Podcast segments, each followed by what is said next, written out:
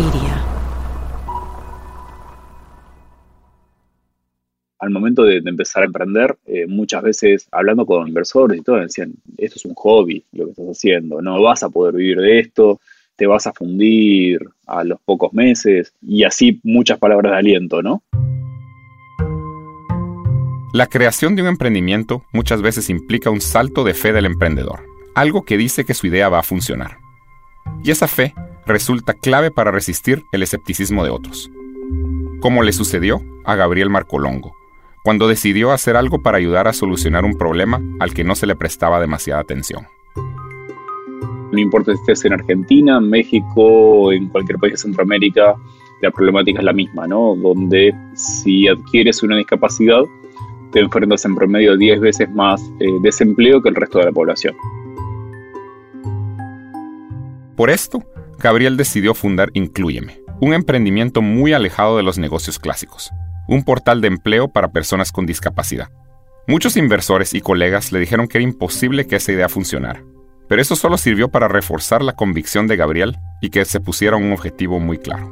Probar de que una iniciativa de impacto social como la nuestra, eh, orientada hacia personas con discapacidad, podía sobrevivir más de un año. Entonces, puede decir, bueno, ¿cómo puedo congeniar el mundo eh, de que sea una empresa que lleve adelante un, impacto social y, en este caso no depender de donaciones, ¿no? donde en nuestro caso es el lucro es un medio para llevar adelante un fin.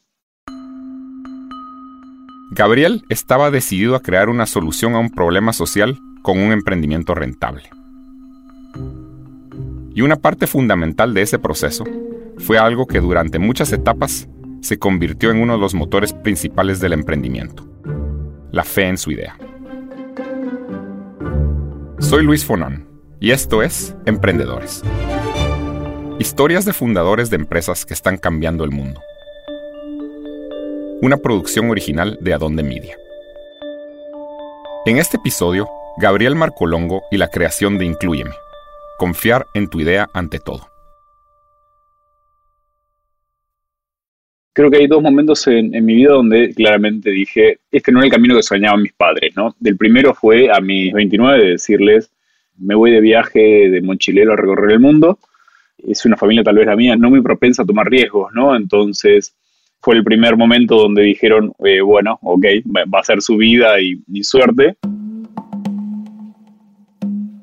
Y volví, este, y luego de un tiempo trabajar en el mundo corporativo, fue el segundo show que les dije, miren, quiero emprender. Hacia el año 2012, Gabriel había desarrollado una carrera muy exitosa en el mundo empresarial de Argentina.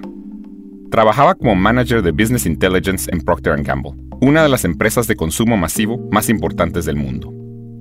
Pero ese trabajo no terminaba de satisfacerlo, porque desde niño tenía un interés muy particular, las causas sociales. Creo que la motivación en mi caso nace más por decir, bueno, eh, quiero hacer algo más altruista que simplemente hacer que una compañía de, consumo masivo venda más pañales o jamón en polvo. Quería de alguna forma contribuir a, hacer que eh, el mundo sea un mejor lugar. Eh, mi papá tiene una discapacidad, él tiene 50% de visión de un ojo y es completamente ciego del otro ojo y él adquirió esa discapacidad desde muy chiquito, entonces eh, tuvo que estudiar y, llevar adelante su carrera laboral con su discapacidad. Y en los años 90, cuando yo era más chico, digamos, me tocó ver su pérdida de, un empleo y eh, lo que le costó volver a conseguir un empleo nuevamente. Entonces al momento de decidir emprender, empecé a averiguar sobre distintas temáticas y me empecé a buscar números sobre lo que era discapacidad y me encontré con todos números que, que asustan, ¿no? Que es 70% en promedio de tasa de desempleo de personas con discapacidad. Tres de cada cuatro personas con algún tipo de discapacidad están desempleadas hoy en América Latina y eso hace de que tengamos más de 30 millones de personas con alguna discapacidad que hoy por hoy no encuentran trabajo. Y fue decir, bueno, que tengo que aprender todo sobre esto para entender por dónde puede llegar a pasar la solución a estos problemas.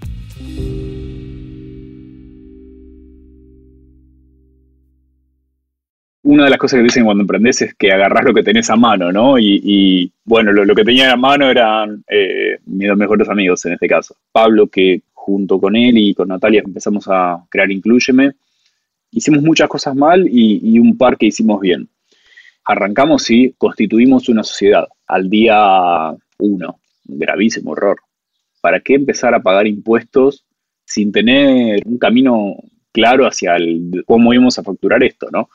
Así que bueno, el fisco argentino contento, nosotros no tanto, excelentes pagadores de, impuestos. Eh, dentro de ese parque hicimos bien fue aprender sobre el problema y aprender mucho sobre el problema. En mi caso tomé casi 400 entrevistas a personas con discapacidad junto con una psicóloga para entender cómo hacían para buscar empleo y qué significaba una discapacidad. O sea, tuve que aprender desde cero qué es y qué no es una discapacidad. De las primeras entrevistas salía llorando porque te encontrás con historias de vida muy, muy fuertes, con muchísima desesperanza, personas que van a entrevistas laborales que duran 5 minutos en lugar de durar 40 minutos, una hora.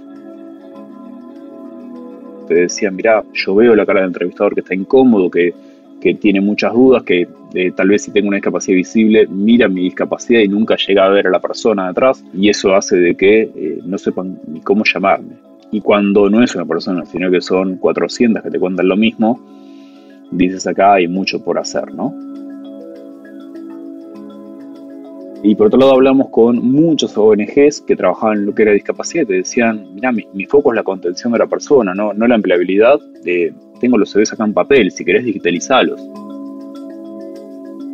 Y así empezamos, digitalizando CVs en papel, haciendo un montón de cosas que no escalaban al principio, de yendo de ONG por ONG, contando lo que queríamos hacer, invitando a personas a que se registren en un portal que nadie conocía, y yendo a empresas a decirles, mira, si nos compartís acá tus oportunidades laborales, te garantizo de que hay un montón de talento que, quiere aplicar a tu organización.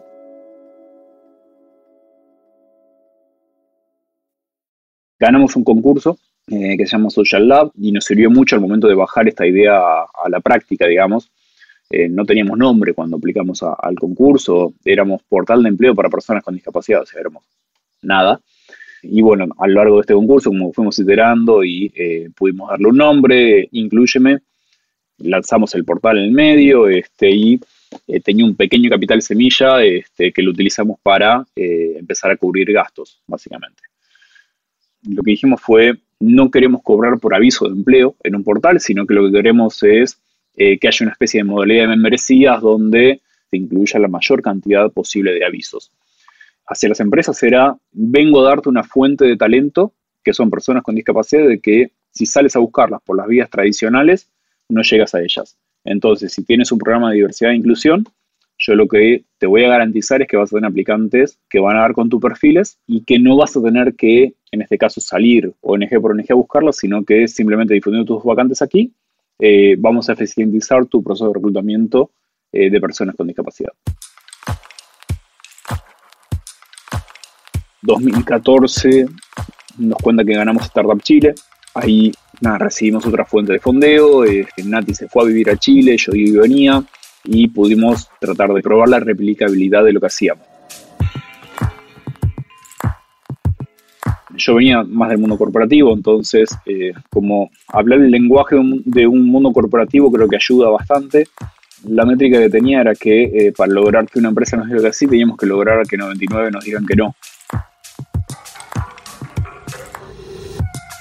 Con IBM y con Accenture eh, y con Banco Galicia se dio de tener tres personas espectaculares como interlocutores que al día de hoy siguen siendo nuestros clientes y seguimos trabajando con ellos y que eh, apostaron a nosotros. Lo que hicimos fue, hagamos una prueba de cuatro meses. Lo que te puedo garantizar es que el mes uno vas a tener estas 400 personas que son las que ya hemos entrevistado eh, y que vamos a hacer lo mejor para seguir sumando. apostaron en decir, bueno, ok, confío en Gabriel y que esto que me promete Gabriel va a ser una realidad. Incluyeme tenía tres grandes clientes, pero ¿cómo ofrecerles talento para sus vacantes si no había nadie registrado en la página? A continuación, vamos a conocer cómo Gabriel y su equipo enfrentaron su mayor desafío, reclutar a más de 2.000 personas para su agencia de empleo. Y también cómo Gabriel logró comprobar que estuvo en lo cierto al tener fe en su idea.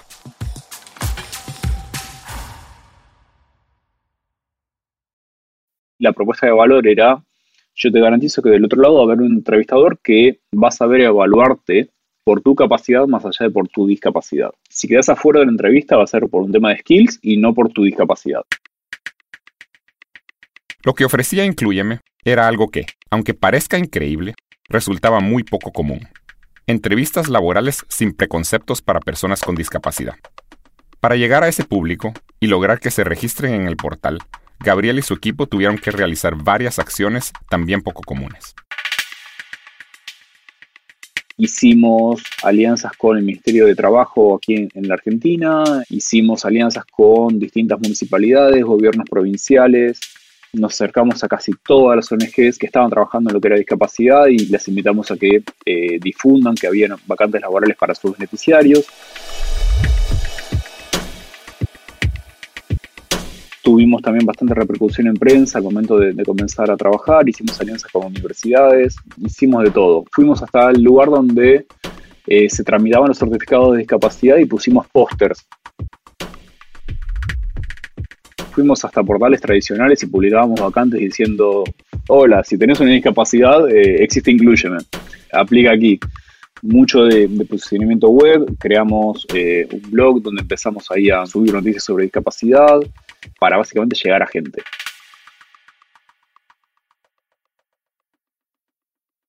Creo que todavía en el mundo corporativo se castiga mucho el, error. Y fue uno de los aprendizajes, muchas veces, cuando hablábamos con reclutadores, sobre todo, decían, yo sé entrevistar. Perfecto. Efectivamente sabían entrevistar. Ahora, estaban estos bias inconscientes que hacían de que digan, y no sé si estoy tan seguro de saber entrevistar, ¿no? Entonces dijimos, bueno, hagamos este entrenamiento donde esté bien no saber y lo tomaban todos, ¿no? Eh, entonces, ahí empezamos a, mejorar mucho el proceso de entrevistas hacia personas con, discapacidad. El boca a boca se hizo bastante fuerte, ¿no? En el momento de decir, bueno, esto funciona. Y por lo general, si tienes una discapacidad, conoces más gente con, discapacidad y eso hizo que más gente empiece a, a registrarse. Hoy Inclusion tiene como tres grandes líneas de acción. La primera es un primer paso de diagnóstico, que es diagnosticar a tu organización al momento de entender cuál es tu cercanía sobre la discapacidad, cómo son tus procesos.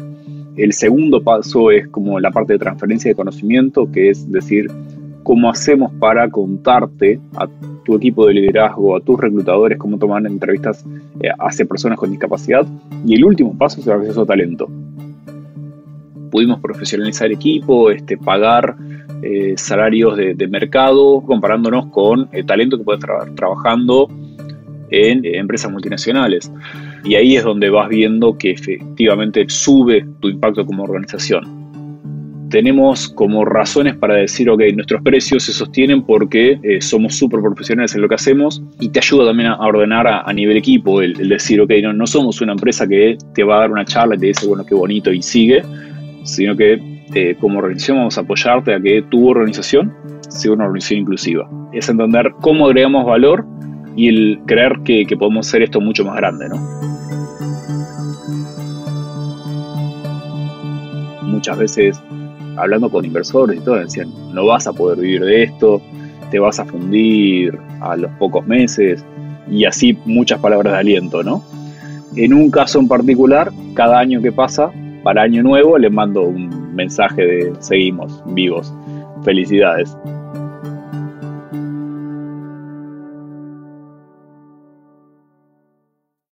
Cuando le preguntas a una persona con discapacidad, en muchos casos, bueno, ¿y tú qué haces? ¿O quién eres? Difícilmente te cuente, mira, estoy en casa, estoy en mi casa buscando una oportunidad o buscando hacer algo.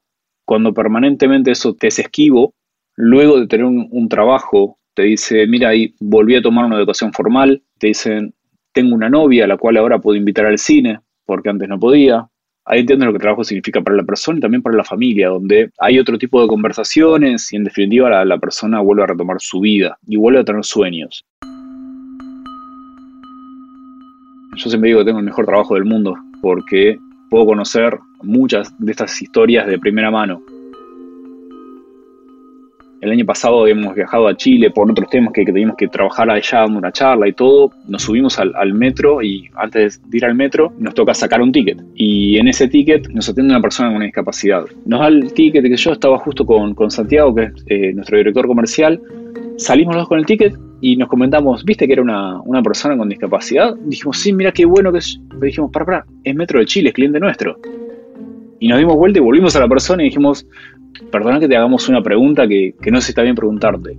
¿Hace mucho trabajas acá? Dice, no, hace cuatro meses. Ay, ¿cómo te enteraste de esto? No, dice, porque hay un portal que se llama Incluye, yo me registré ahí y conseguí trabajo. Ahí entiende el alcance de lo que hacen, ¿no? Ese encuentro le demostró a Gabriel que su visión era correcta y su emprendimiento necesario. Hoy en día, Incluyeme.com apoya a más de 2.000 personas a que consigan empleo en más de 500 empresas de 7 países de habla hispana. Al darle un consejo a otros emprendedores, Gabriel piensa específicamente en la figura del fundador.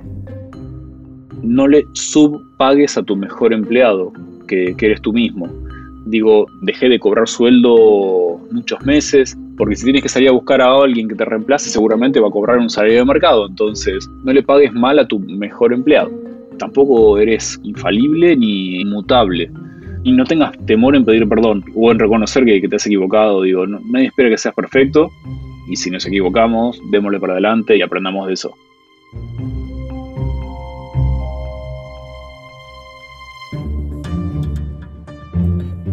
Esto fue Emprendedores, historias de fundadores de empresas que están cambiando el mundo. Una producción original de Adonde Media. Puedes encontrar material adicional sobre Gabriel Marcolongo e incluyeme.com, así como una lista de los términos importantes que se mencionaron en este episodio, ingresando a adondemedia.com barra emprendedores. Este episodio fue escrito y producido por Laura Ubate. La edición de guion y la mezcla de sonido fueron realizados por Mariano Pagela. Catalina May realizó el asesoramiento editorial. La masterización fue de Juan Pablo Culazo. Martina Castro es la productora ejecutiva. Puedes encontrar todos los episodios de Emprendedores en adondemedia.com barra emprendedores o en tu aplicación de podcast favorita. Y síguenos en las redes sociales de Adonde Media para no perderte ningún episodio nuevo. Yo soy Luis Fonan. Gracias por escuchar.